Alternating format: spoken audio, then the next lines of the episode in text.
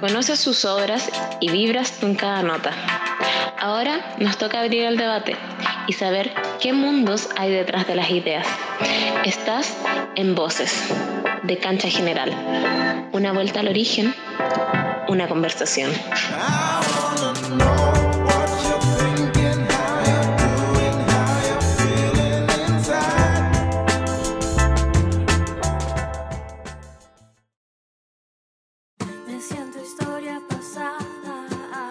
Natalia Suazo es una compositora, música e intérprete que además de hacerse un espacio cada vez más amplio en la escena musical, también ha trabajado desde ámbitos socioculturales en la reivindicación de causas feministas y disidentes.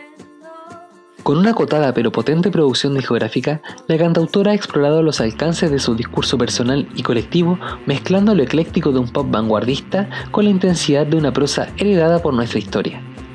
En esta edición de Voces conversamos con Natizú sobre todos los detalles de su propuesta artística y su camino dentro del circuito musical independiente.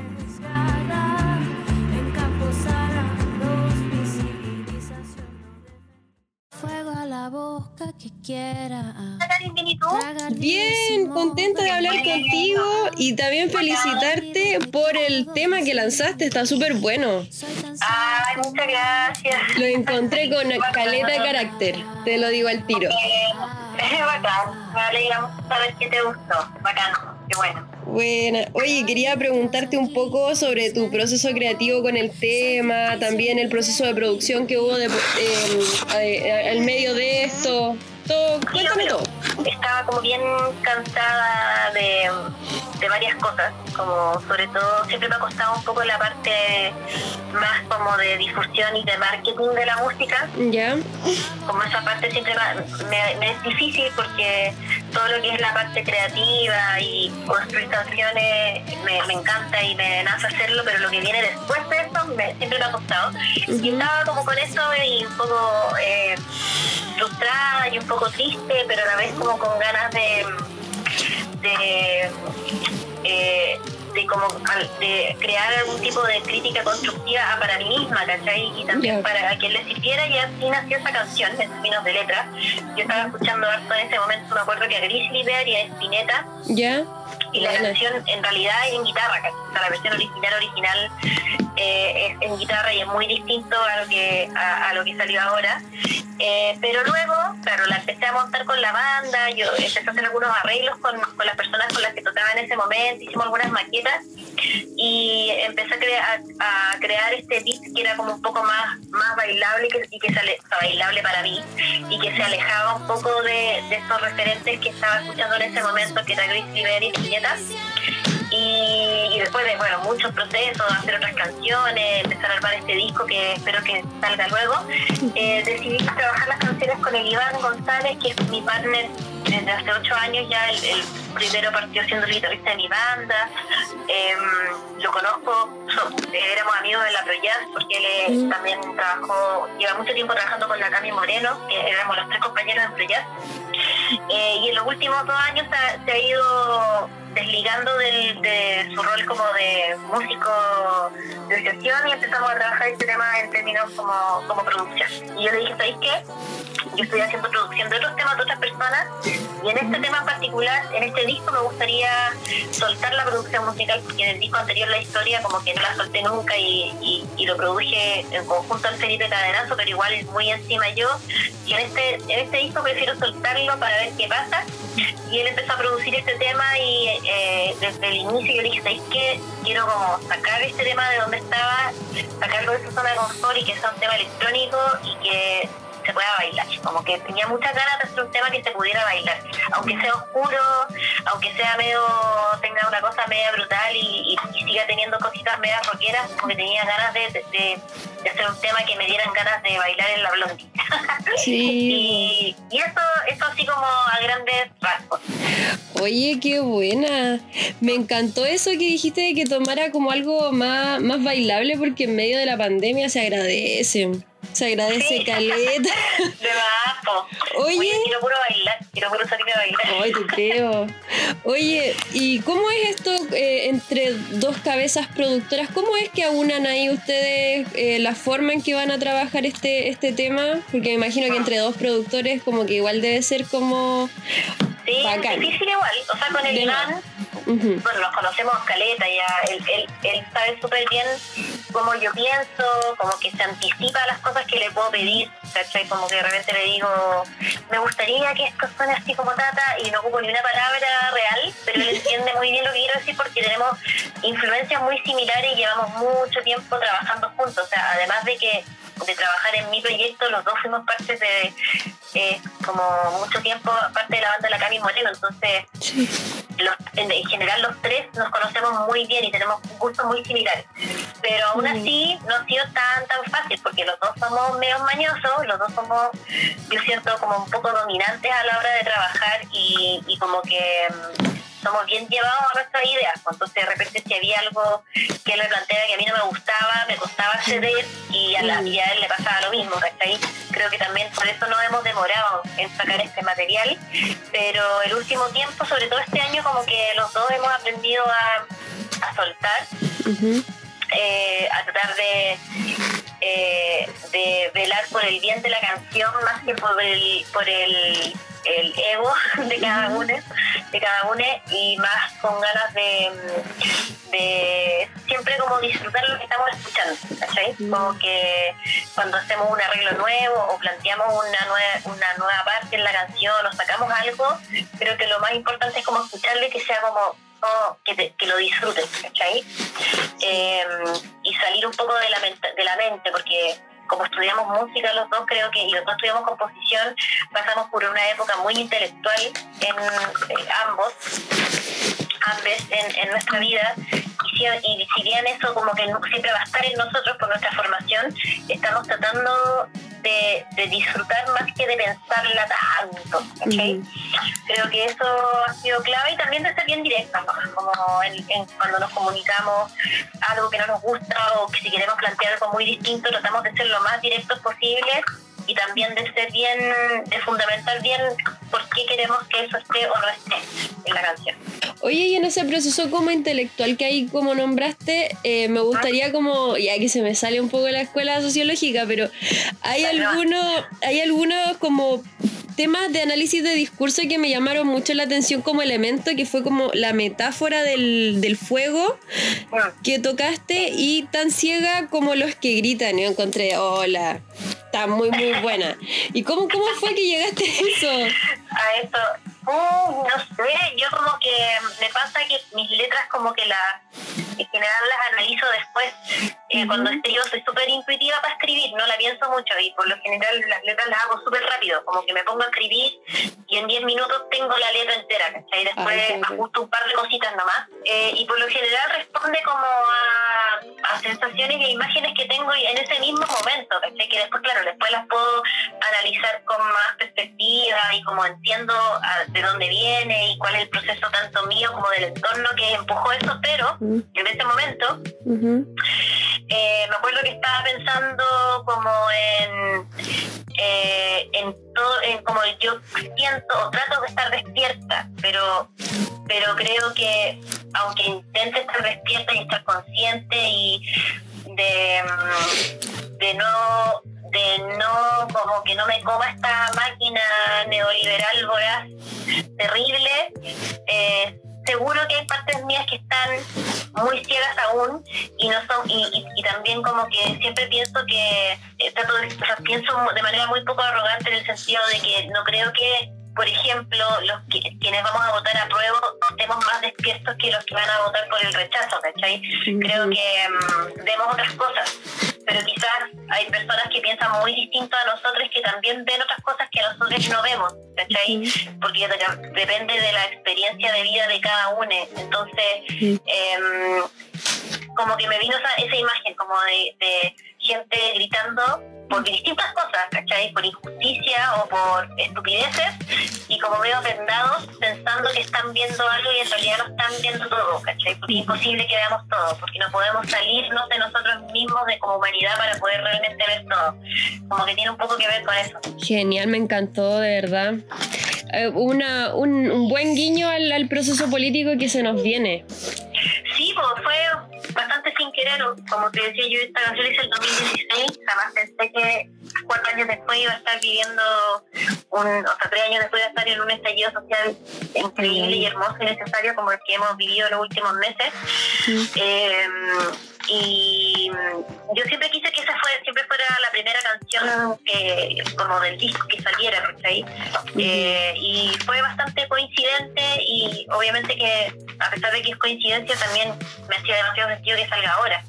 Y después pensé que bueno que no lo hice el año pasado o, o antes, ¿cachai? Como que para mí la canción ha tomado nuevos niveles de comprensión para mí misma, incluso con todo lo que está pasando, con todo mi activismo político propio, porque desde el estallido social hasta ahora he estado súper activa políticamente.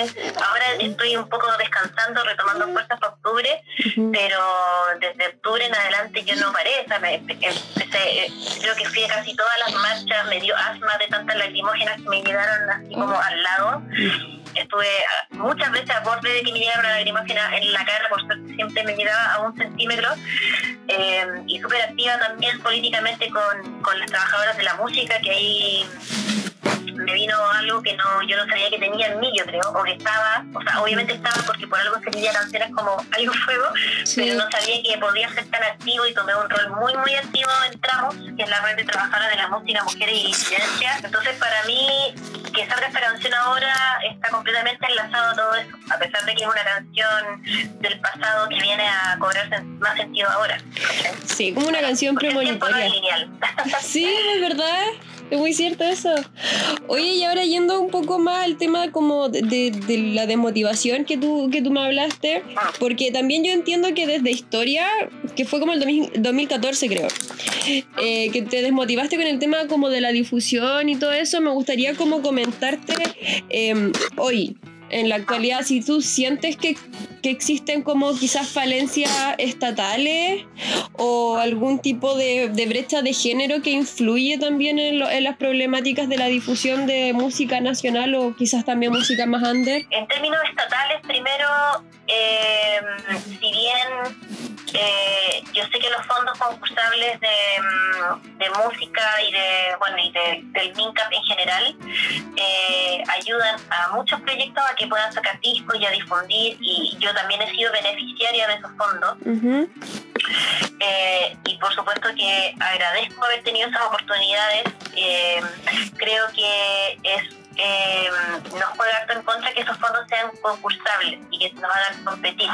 Eh, y creo que sería quizás más beneficioso para el ecosistema completo que, esos, que parte de ese, de ese dinero o quizás se pensara en la distribución de esos fondos de, como una inversión, como una inyección al, al área, más que nos hagan competir por esos fondos.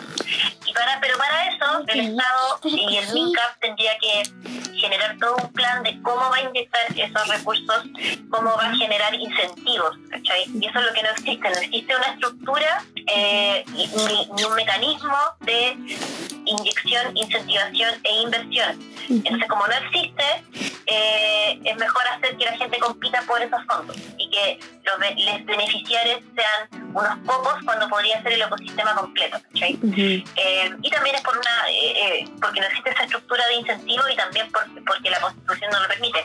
Eh, la, legalmente no, no hay otra en este momento el, el MINCAP, aunque quisiera, y a mí me consta que hay, si, si bien la, la ministra y la ministra yo creo que en este momento no, no está jugando un rol, el rol que debiera jugar en el, dentro del ministerio, sí, sí sé que la mayoría de los funcionarios, les funcionarios, eh, hacen todo lo posible por, por eh, porque esos fondos lleguen a las personas en el tiempo en el tiempo correcto, sobre todo en consideración de, de los momentos que estamos pasando ahora, como el momento complicado que estamos pasando ahora. Pero aún así, por mucho, por mucha buena voluntad que pudiera haber dentro del ministerio, legalmente no hay una figura legal que permita distribuir esos que no sea a través de la concursabilidad. Y en cuanto a la brecha de género, eh, está completamente estudiado. El, el, Observatorio de Políticas Públicas sacó un estudio hace unos dos o tres meses atrás eh, con respecto a los fondos y mm, no sé si, no recuerdo si eran fondos de música o fondos de, de arte y cultura en general como Fondos Nacional, pero la mayoría de las personas que postulan son hombres y obviamente que la mayoría de los que se ganan los fondos son hombres y los cuerpos evaluadores también son hombres en su mayoría. Creo que son como un 70%, 60% hombres. Entonces ahí hay, claro, hay una clara correlación, yo creo, a primero que las mujeres postulan menos porque em, eh, creo que eh, eh, es una consecuencia de este sistema que nos tiene sometidas y oprimidas en, un estado de constante inseguridad y de desprotección eh, y esa y todo y esa desprotección y, e inseguridad y vulnerabilidad se manifiesta de muchas maneras. Una de ellas es no confiar en el Estado y no querer participar de procesos concursables como los fondos ni o también y también porque muchas mujeres eh, a mitad de camino de sus de sus carreras tienen que dejar la carrera musical porque se convierten en madres y por lo general tienen mucha menos ayuda de sus parejas y de su familia o ni siquiera a veces no son madres pero sí están al cuidado de otras personas personas mayores o niños de otras personas. En general las mujeres son las que están encargadas de eso entonces es mucho más normal que las mujeres dejen sus carreras musicales a mitad de camino por, porque eh, tienen más responsabilidades domésticas y, humanas y familiares.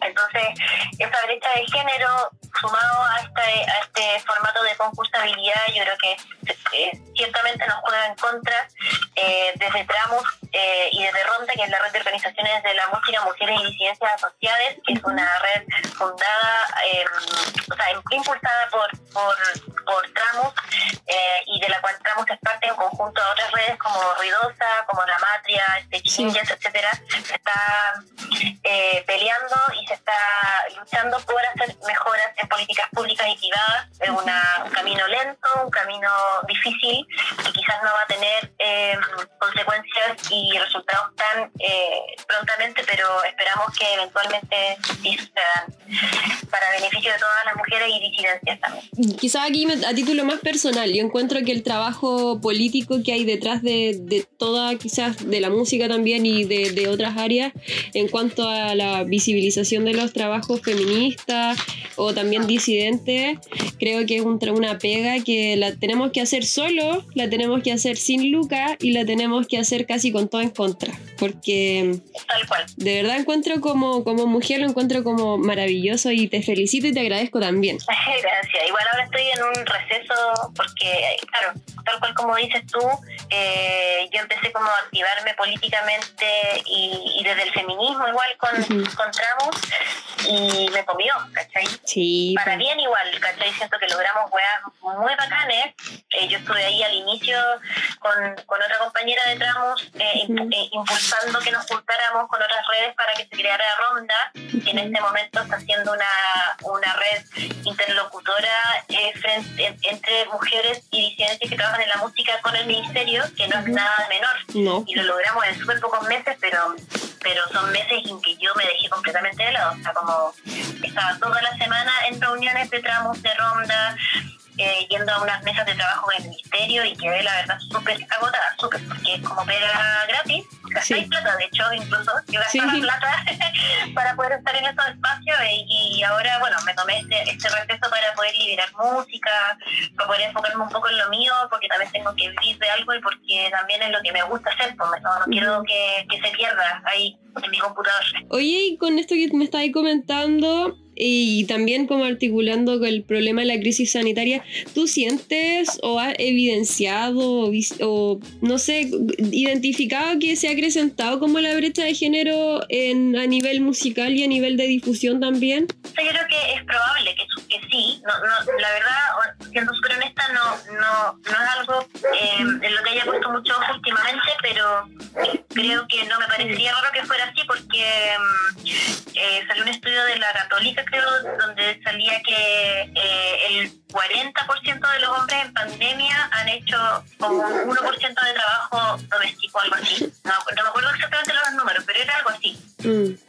y que en pandemia eh, las labores domésticas se han eh, eh, recargado aún más en mujeres. Sí. Entonces no me, no me extrañaría que las mujeres que nos dedicamos a la música eh, también nos esté tocando eh, hacernos más cargo de las labores domésticas y tengamos menos tiempo para difundir nuestra música. No me, me parecería, o sea, como que no me extrañaría nada. Entonces, eh, así que para los hombres que están leyendo esta entrevista, por favor, por favor, apañen a sus compañeras eh, Sí. que trabajan en la música, ya sean músicas, sean compositoras, sean periodistas, audiovisuales, técnicas, eh, iluminadores, eh, iluminadoras. Eh, si usted tiene compañera que trabaja en la música y nota que está con un exceso de sobrecarga doméstica, haga todo lo que esté a su alcance para apoyarla. Oye, y ahora ya Marcos, tirándonos un poco para el proceso constitucional, eh, ¿qué, ¿cómo te sientes tú con lo que está pasando? ¿Qué, ¿Qué es lo que vislumbras o qué es lo que también esperas de lo que se viene? Porque igual, o sea, no sé, lo personal, yo, yo vengo de una generación que no ha vivido plebiscito antes y probablemente también estemos en la misma. Entonces, ¿qué, ¿cuál es tu visión de lo que, de lo que se viene? ¿Qué esperáis? ¿Qué nos podéis comentar sobre eso? Sí, obvio. O sea, yo espero que gane la prueba y la Convención Constitucional. Por favor.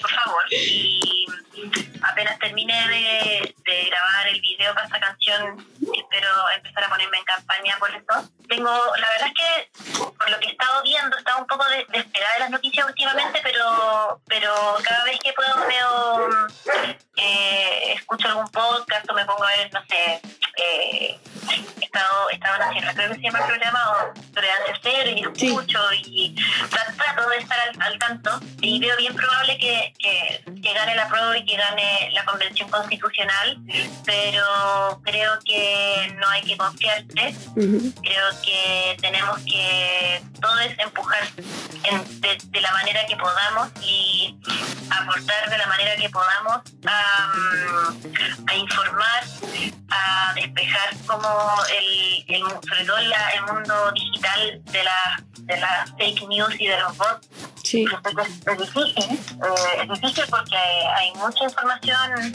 dando vuelta y un, como un exceso, yo siento, de información y de canales de información también.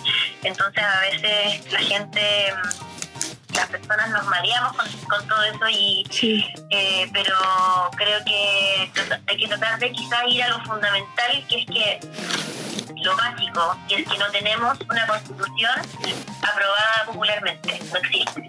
Tenemos una constitución que fue escrita por pocas personas y que fue escrita en un tiempo, en época de dictadura. O sea, Sí. Eso es lo básico. Eh, ese, ese es el meollo de esto, ¿cachai? Eh, independiente de una- del color político, debiésemos ir eh, apostar por una constitución que represente a la gran mayoría de las personas que habitan este territorio. Eso, porque si no es eso, si, si no, si no, si no queremos eso, entonces no estamos, no estamos por la democracia, Claro. que estamos por otra cosa, que no es la democracia. Y si alguien cree que cree que, que, que, que está yendo por la democracia, probando por el, eh, eh, o sea, votando por el rechazo, creo que se está mintiendo completamente. Así mismo. Eh, y creo que los próximos meses van a estar duros, van a estar intensos. La gente va a salir a la calle de nuevo. Yo tengo muchas ganas de salir a la calle de nuevo. No quiero contagiar a nadie, no, me quiero, no quiero contagiarme ni a mí ni a otras personas. Sí. pero pero veo muy poco probable, no me veo no saliendo a la calle octubre, la verdad.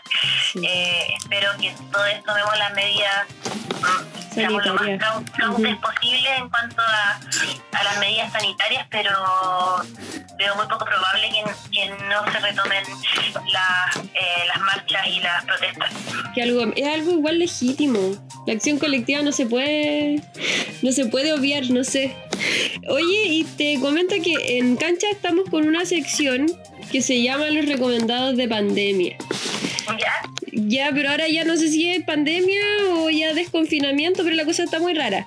Y por eso te queríamos preguntar eh, cuáles son como lo- los últimos libros que te has leído, las últimas películas, series, música que estés escuchando, que nos puedas compartir también para, para nuestros lectores. Sí, eh, estoy leyendo un libro muy, muy de poco que se llama Play Anything ¿Ya? eh, como, como juega cualquier cosa, ¿Ya? em, que es de un teórico del juego que habla de cómo la teoría del juego se puede aplicar a, to- a todas las áreas de la vida. Lo estoy leyendo súper lentito, pero eso estoy leyendo ahora. Ujú. Eh, y bueno, siempre estoy como leyendo la, tengo la, la obra completa de Alejandra Pizarnik y ese es como un constante. Igual siempre estoy volviendo a ese libro. Me encanta. Eh, y series que estoy viendo, vi una serie que me gustó harto eh, que se llama Mindhunter, Ya, que se sí. trata como de, eh, de cómo, cómo es una está basada en, en hechos reales de cómo se formó la, el área de, de estudios de criminales así en serie en el FBI. Sí. También me estoy repitiendo, me- o sea, ya, ya se me acabó, pero me repetí Community, que es una serie que me gusta mucho. Eh, es una serie súper gringa y hay gente que la odia por lo gringa que es, pero creo que si uno se da cuenta que es una gran crítica a los estereotipos gringos, es muy buena. Eh, es súper tipiada. Eh, ayer, el domingo, terminé de ver and Morty, que es eh, del mismo creador de Community, de hecho. Eh, ¿Qué más he visto? Eh, vi el documental de hip hop que se llama mm, Hip Hop Evolution. Netflix, y me encantó porque no sé tanto de hip hop y vendí y es una serie documental son varias temporadas que parten desde los inicios del hip hop en Brooklyn en Bronx perdón hasta la, eh, hasta lo, la industria multimega millonaria que es ahora Sí.